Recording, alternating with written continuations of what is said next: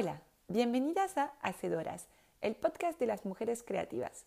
Soy Leti de Studio Craft y en cada episodio entrevisto a una mujer creativa para que nos cuente su recorrido, sus fuentes de inspiración y su visión del mundo.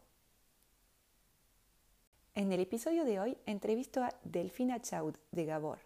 Ella creó en plena pandemia el e-commerce de esta empresa de puntillas que tiene mucha trayectoria en el mercado argentino. Vino a armar un nuevo emprendimiento adentro de una empresa grande. Me parece que eh, su perfil es súper interesante, así que arrancamos con la entrevista. Hola Delphi, ¿cómo estás? Bueno, bienvenida eh, a este podcast Hacedoras de Studio Craft. Te agradecemos por, por sumarte y bueno, arrancamos, arrancamos con eh, nuestra primera pregunta. Así que si podés presentarte un poquito para nuestras auditoras que no te conocen, por favor. Hola Leti, ¿cómo estás? Bueno, primero que nada te quería agradecer, les quería agradecer a las dos por invitarme a esta sección. Este, bueno, mi nombre es Delfina, tengo 28 años, soy diseñadora de la uva e ingresé a Gabor, que es una fábrica de puntillas, eh, nacional como dibujante de puntillas y bueno, con la pandemia lanzamos un e-commerce del cual hoy en día estoy a cargo. Ok, buenísimo. Bueno, eh, sí, Gabor está muy conocido dentro de nuestro público, por lo menos que tenemos muchas chicas que hacen ropa interior. Así que si querés, bueno, contarnos un poco tu historia, lo que te trajo hasta acá, básicamente, si hay por ejemplo, alguna historia familiar en cuanto al rubro textil o al emprendedurismo, que, bueno, que estudiaste ya nos contaste, pero si nos querés contar un poquitito más en detalle o cómo te sumó esa carrera, esas cosas. Perfecto. Bueno, eh, básicamente como mi nexo con el mundo textil es casi desde que nací, o sea, yo nací rodeada de esto, más específicamente la lencería, eh, siempre por medio de mis papás. Mis papás desde muy chica me llevaban a la fábrica, eh, yo vivía entre las telas y la ropa interior.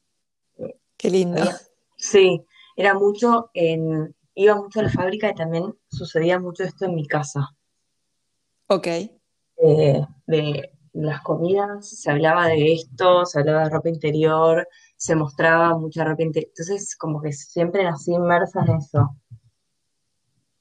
Claro, es como que mm, pasa mucho en las empresas familiares que eh, se mezcla un poco el, no hay mucho límite entre lo que es lo laboral y lo familiar, ¿no? Claro, exacto. Este, bueno, después de muy chica ya me gustaba siempre, siempre me gustaron las cosas manuales, siempre me gustó dibujar, pintar, hacer cosas con porcelana fría y demás. A los 11 años ya pedí la máquina de coser que es la misma que tengo hoy en día. No me hicieron ah, el regalo de la. Claro, mi mamá me acuerdo que estaba re nerviosa porque eh, yo era muy chica y me tenía que arreglar la máquina de coser. O sea, no esas de niños. Claro, las de adultos, las de verdad. Las de adultos, sí. Eh, bueno, ahí le empecé a a las muñecas, jugaba todo el día con telas, con todo. Y bueno, cuando terminé el colegio, eh, yo la verdad es que no soy esa gente que tuvo que elegir carrera o elegir facultad, yo fui directo, eh, estudié diseño indumentaria en la UBA, fui, acuerdo? O sea, fui a anotarme, no es que ni siquiera entré, entré después, a los veintipico entré una vez a otra facultad, a acompañarlo a mi hermano. Ya lo tenías clarísimo. Claro, sí, por suerte sí. Y bueno, cuando yo la verdad es que si bien siempre tuve clarísimo el tema de la carrera y estaba muy inmersa por mis papás en el mundo del textil, de la ropa interior, de las puntillas, yo no quería trabajar en la fábrica. Este, y trabajé mucho tiempo como asistente de vestuario en producciones. desde, desde antes de arrancar la carrera empecé a trabajar en esto. Lo hacía en mis tiempos libres, cuando podía, vacaciones de verano. Me muero, mucha, mucha voluntad desde el inicio. Sí. Este, y bueno, después cuando fui terminando, en mis últimos años empecé a trabajar en emprendimientos de otros, haciendo cómo hacer emprendimiento, haciendo mil tareas juntas. Claro. Eh, sí, como, como bueno. qué, qué emprendimientos, qué tipo de cosas hacías todavía, como producción o, o sea, eh, vestuario y producción de, de vestuario o, o completamente otra cosa. No, o sea, hice lo de, mm, hice producciones de vestuarios, Ajá, eh, hice muchas veces como asistente de vestuario. claro. Después sí, ya egresada de la carrera, trabajé un tiempo haciendo yo ya los vestuarios para circo. Ok. Ahí hacía todo, hacía el Qué loco desarrollo, sí, tenía, me había comprado máquinas y entonces yo cosía, yo dibujaba, yo hacía el- las pruebas de vestuario, el prototipo, todo. Wow. Eh, sí, estuvo divertido, pero bueno, era mucho trabajo como que al fin del día eh, terminaba agotada. Claro, Sí, te creo. este, bueno, después también trabajé en emprendimientos de otros, haciendo, eh, trabajaba con unos chicos que hacían eh, remeras y yo les hacía, yo también estudié fotografía, o sea, la verdad que siempre, como me gustaron desde muy chica, varias como ramas dentro de todo lo que es diseño, eh, Claro. le di un poco de bola a estudiar un poco fotografía, dibujo, como expandir un poco más de, de los límites del diseño de indumentaria. Qué bueno. Eh, entonces, bueno, con estos chicos yo les hacía, les gestionaba las cosas con el taller, no diseñaba las estampas, pero las veíamos como elegir más o menos, aprobarlas, eh, las- les hacía las fotos, les manejaba las redes sociales, hacía todo. Claro, ese, ese gran, ese gran trabajo de diseñadora que en realidad es diseñadora que hace de todo. Es de todo, es de todo. Sí, hay, Eh, hay muchas empresas que buscan esas diseñadoras. sí, este, bueno, y después eh, en un momento me llamó mi hermano para hacer una capacitación eh, para dibujar puntillas en Gabor. Ok. Y bueno, ahí arranqué primero dibujando puntillas como freelance, que ellos, Ajá, como siempre había trabajado freelance, era la modalidad que más me gustaba, claro. eh, con la que más me sentía cómoda. Eh, arranqué trabajando así en Gabor como freelance y bueno, me fui incorporando cada vez más. Y bueno, el año pasado con la pandemia, eso, arrancamos esto del e-commerce y volví a desarrollar un poco más todas las tareas de fotos, redes sociales, gestión. Así que bueno, en eso estamos. Claro, todo lo que habías eh, ya desarrollado a través de tus experiencias freelance para otras empresas, la estás aplicando hoy, básicamente.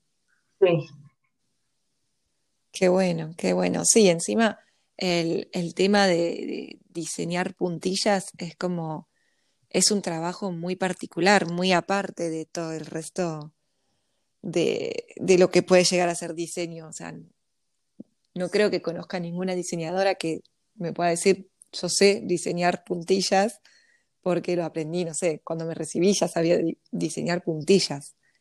claro. eh, esto del diseño de puntillas, o sea, si bien toda la carrera y todos mis conocimientos previos siempre suman y ayuda un montón y facilita mucho el aprendizaje de nuevas disciplinas, eh, esto del diseño de puntillas fue una formación aparte dedicada únicamente al diseño de puntillas, porque es un software especial y como somos la única fábrica del país, eh, nada, no hay gente que diseñe puntillas porque no hay un mercado para eso.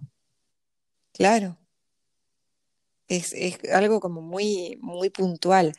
Igual me parece Sí, genial, o sea, siento que eh, capaz es un poco también lo que uno, una busca cuando está desarrollándose, es como un nicho, un, un- algo que te diferencie, digamos, como, como hacedora, para decirlo, eh, como para, para mostrar algo que te representa y que nadie más conoce, entre comillas, o puede expresar.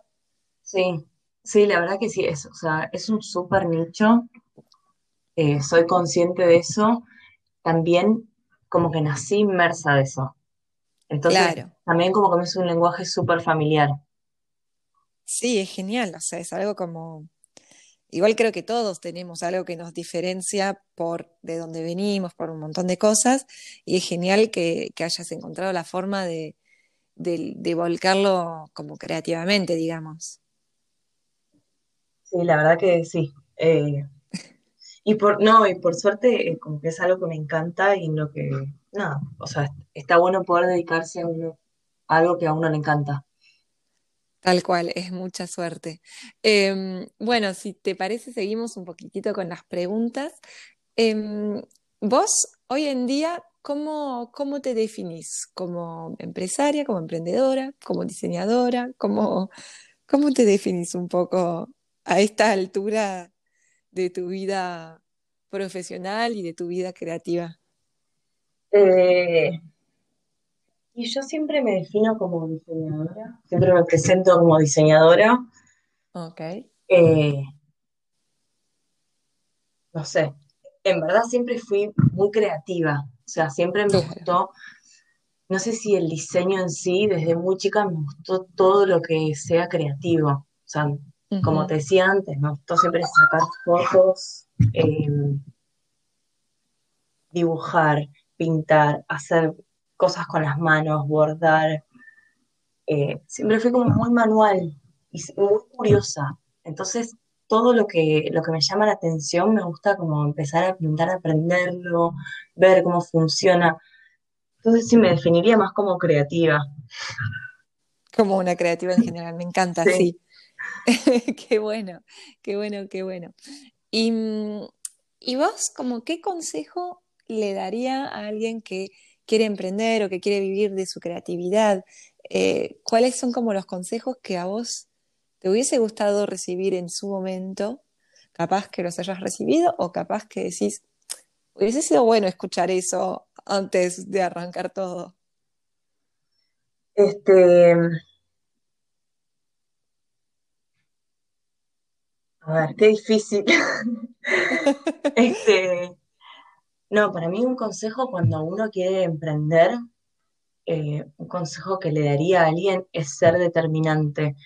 porque muchas veces tenemos que tomar muchas decisiones de, más en el emprendedurismo, que tenés como un montón de cosas dando vueltas a la misma vez de distintos como índoles, Sí. eh, y por ahí hay cosas con las que te sentís más cómoda y hay cosas con las que no. Entonces, esto genera como inseguridad, incertidumbre de que no sabes qué es lo que va a pasar. Y bueno, está bueno ahí ser determinante, elegir algo y darle para adelante porque lo peor que puedes hacer es quedarte quieto. Así es la única manera de Claro. avanzar. Me encanta, me encanta, claro, decir, por más que me equivoque, vayamos para adelante, que, que Vayamos para adelante, sí, vamos a encontrar el camino. No importa si te equivocas, o sea, no, para mí no hay, sacando algo muy grande, pero digo, como que no hay manera de pifiarle si no seguís avanzando. Lo peor que puedes hacer es quedarte quieto. bueno, me acuerdo que cuando entrenaba de chica, nuestra entrenadora siempre nos decía, chicas, van a encontrar su lugar avanzando, que yo sé que era algo que nos tiraba ahí por el deporte que hacía, pero siento que es la frase más profunda también que existe en la vida, de alguna forma.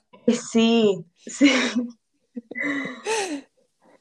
Bien, bueno, me encanta ese consejo de, de ir haciendo, que es exactamente por eso que le pusimos ese nombre al podcast Hacedoras, porque nos parece que, que es por ahí, es siempre por probar, intentar, ir haciendo y de ahí siempre nace algo. sí, me gusta, me gusta el, el hacedoras. Somos todas, ¿no? Ah, sí, da bien. Em, bueno, y entonces otra pregunta que, que tenía para hacerte es un poco, bueno, ¿cómo seguís adelante ahora? ¿Cómo, cómo formas tus objetivos? ¿Cuáles son? ¿Qué es lo que te inspira? ¿Cómo es que vos te mantenés en ese movimiento que justo estábamos hablando? Em, sí. ¿Cómo sigo adelante ahora? Eh, Wow. Eh, no, para mí el año pasado, justo, como te comentaba, eh, con la pandemia lanzamos esto del e-commerce. Para mí personalmente fue un año como de mucho crecimiento y de mucho aprendizaje. Entonces, eh, yo este año, sobre todo, como mis objetivos más grandes son la formación, que para mí fue un pilar muy fuerte para poder emprender. Me parece que cualquier tipo de formación está bueno, sean cursos, sea eh, formarte haciendo, ayudando a alguien, como investigar, no importa si es autodidacta o lo que sea, pero formarse. Entonces, estoy en eso, estoy este año como en formarme un poco más, en perfeccionarme en las tareas en las que me desarrollo para poder hacerlas mejor y más fácil y mejor, sobre todo. Eh, Bien, o sea, por un lado eso, por un lado eso, de, capacitarte. Y por otro lado, bueno, esto también lo balanceo con hacer cosas que me gustan, porque muchas veces, o sea, formarme y todo les pasará a muchas, me imagino, que cuando emprendes no son todas tareas con las que te sentís cómodo o todas las tareas que te gustan. Eh, me imagino que muchas de las que muchas de tus seguidoras que escuchan deben ser como más creativas también. Eh, y por ahí después la parte de gestión, de números, de management, cuesta más. Y está bueno formarse en todo. Porque después cuando uno emprende tiene que hacer como de pulpo. Eh, entonces, bueno, yo cuando me formo, sobre todo me formo en las cosas que más me cuestan, que es esto de gestión, de management. Eh, y por otro lado, yo esto lo balanceo con las cosas que más me gusta hacer, es tomarme algún momento del día o algún día de la semana para poder, no sé, sacar fotos, armar videos para Instagram, para la página, eh, como hacer más la parte creativa.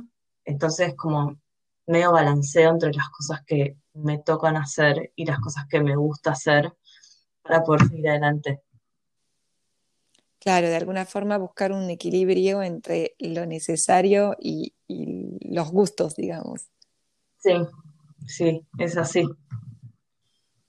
Qué bueno, me, gusta ese consejo, que es también algo que estoy tratando de, aplicar y creo que como cualquier emprendedora tratamos de, de ir ahí surfeando entre las dos cosas, pero a veces una se olvida un poquitito de que no es todo obligaciones y tampoco es todo lo que nos gusta.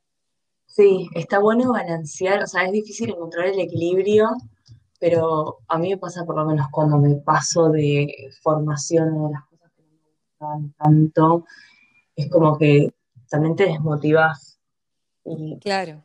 Es como que hay una parte que te falta. Entonces está bueno poder buscar bien el equilibrio entre las dos. Sí, sí, no, claramente claramente. Vos, o sea, hoy en día estás emprendiendo adentro de una empresa que ya está formada, entre comillas.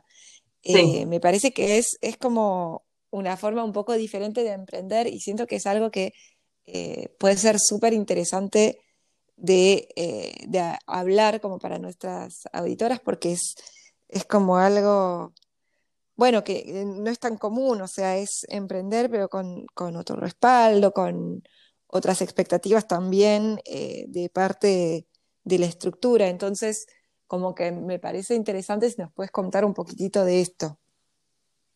Eh, no sé, como no sé qué tengo bien para contar, pero sí, como vos decís, emprender dentro de una empresa tiene como, tiene las dos caras.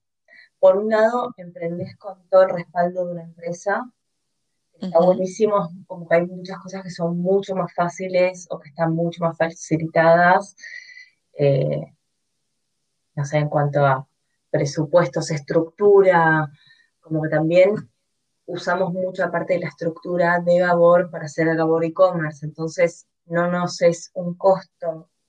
Tiene esas cosas que te facilitan mucho. Por otro lado, tenés toda la, la expectativa y la responsabilidad que significa emprender dentro de una empresa. Claro, o sea, como que sos un negocio ya directamente, entre comillas, como que te ven como una, una pata del, del negocio, ¿no?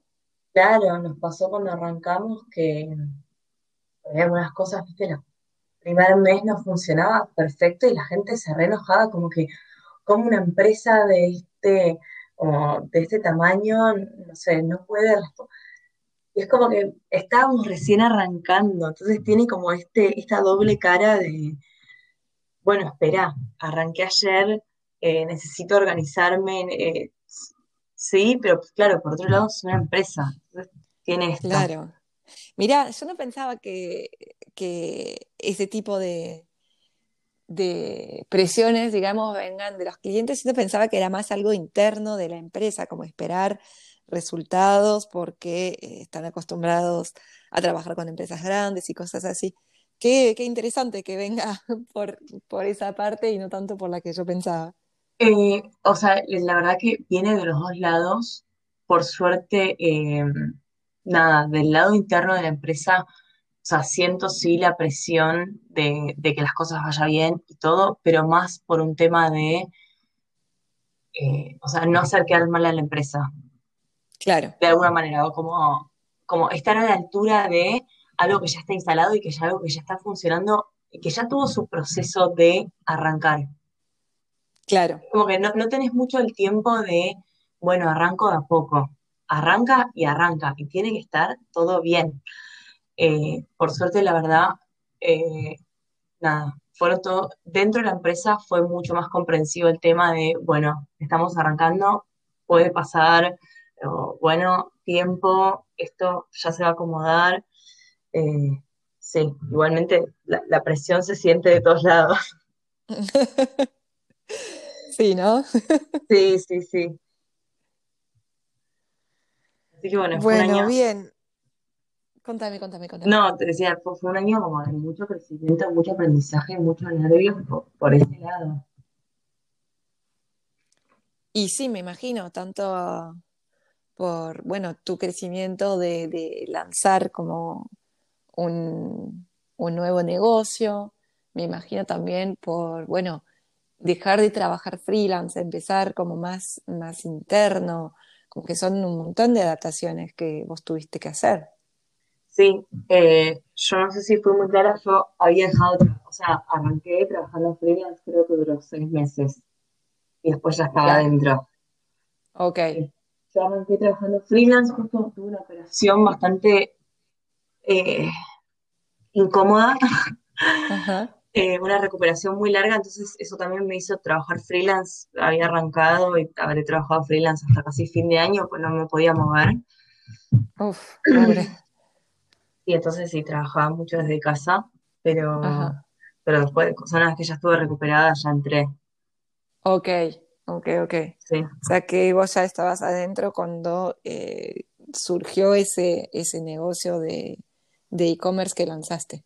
Sí, sí, sí, hace unos años que ya estoy trabajando full time y que ya más allá de las puntillas venían llevando a cabo otras tareas como, no sé, de repente fotos o armarle prendas para los vendedores para que se vean las puntillas de otra manera, como siempre se le busca otro lado creativo de mostrar los productos, de que hagamos una página web de esta manera, o sea, habíamos lanzado una web hace un par de años, eh, claro.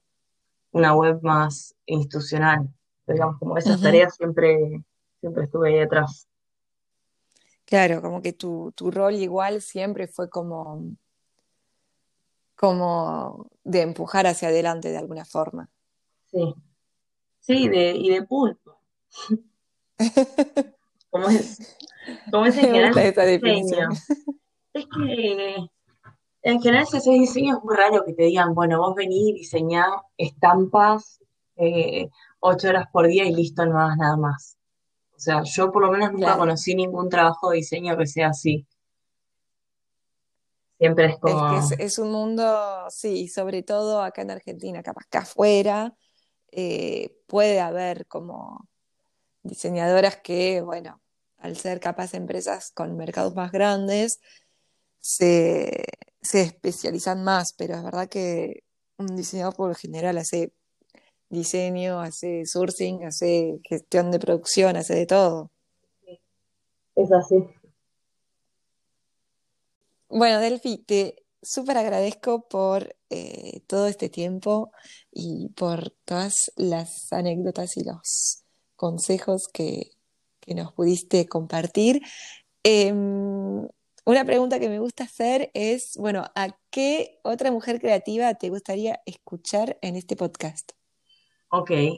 Eh, bueno, primero que nada, no, agradecerles a ustedes de vuelta por este tiempo y nada, por las veces que hacemos cosas juntas. La verdad que es un placer trabajar con ustedes. Eh, y, gracias. ¿Y a qué otra mujer creativa me gustaría escuchar? Eh, bueno, hay una mujer que yo admiro muchísimo, que es Josefina Álvarez Castillo, que es creadora de contenido. Y nada, sigo su trabajo hace años, me encanta lo que hace. es, eh, la cuenta es eh, Shelter for Dragons, ¿no? Sí. Perfecto, sí. Por si las chicas la quieren Por si la quieren buscar, no, hace cosas divinas. Tiene como una manera de ver la vida que o, por lo menos eso como muestra, ¿no? Eh, muy linda. Y después eh, tengo dos amigas que hacen vestidos de novias. Son compañeras de la facultad, que ya en la facultad hacían unos trabajos increíbles. Y nada, se pusieron a hacer vestidos de novias, le está yendo bárbaro. Y hacen también esto como de, de pulpo y bueno, eso. Ay, sí, somos muchas. ¿Cómo se llama la marca de ellas? Ellas se llaman A ver si las podemos contactar. Ellas se llaman Wolframias. Ok. Después te lo paso escrito. es con B corta. Bárbaro. Sí, así las buscamos y, si podemos hablar con ellas, me encantaría.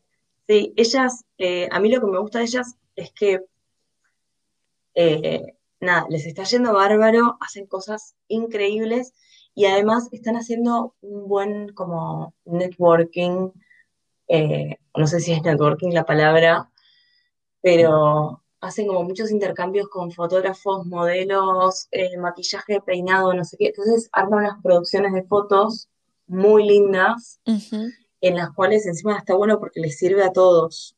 Eso me parece súper valorable, como no es que se matan ellas en encontrar todo. Eh, hacen como estas alianzas con distintos rubros, todos que se dedican a hacer cosas para novias. Me parece que eso está buenísimo y que es clave. Eh, que a veces nada, por ahí pensamos en hacer todo nosotros y está bueno mirar para el lado y decir, bueno, si el otro saca fotos increíbles, ¿por qué yo me voy a poner a tratar de hacerlo? Eh, nada, y al final es algo que le sirve a los dos. Claro, sí, sí, me encanta como trabajar en equipo para, potenciar un poco el trabajo de cada uno. Sí, eso, eso es algo que a mí siempre me encantó de ellas y nada, lo, o sea, lo, miro y lo admiro muchísimo. Qué bueno, bueno, también es, una fuente de inspiración para, cada una, decir, bueno, eso que, admiro en el otro, ¿cómo, ¿cómo lo puedo aplicar a mi vida? ¿no? Sí, tal cual. Bueno, Delphi, con esa reflexión final, em, te vuelvo a agradecer por este tiempo, por, por todo, todo lo que compartiste con nosotras hoy.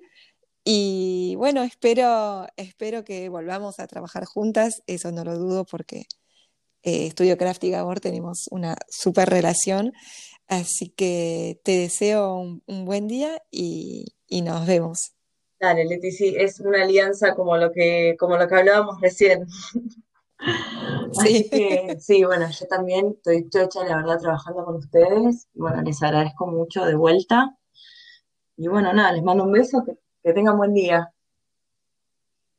Igualmente, chao Delphi, hasta luego. Chao, chao. Gracias por escucharnos, espero que les gustó este episodio.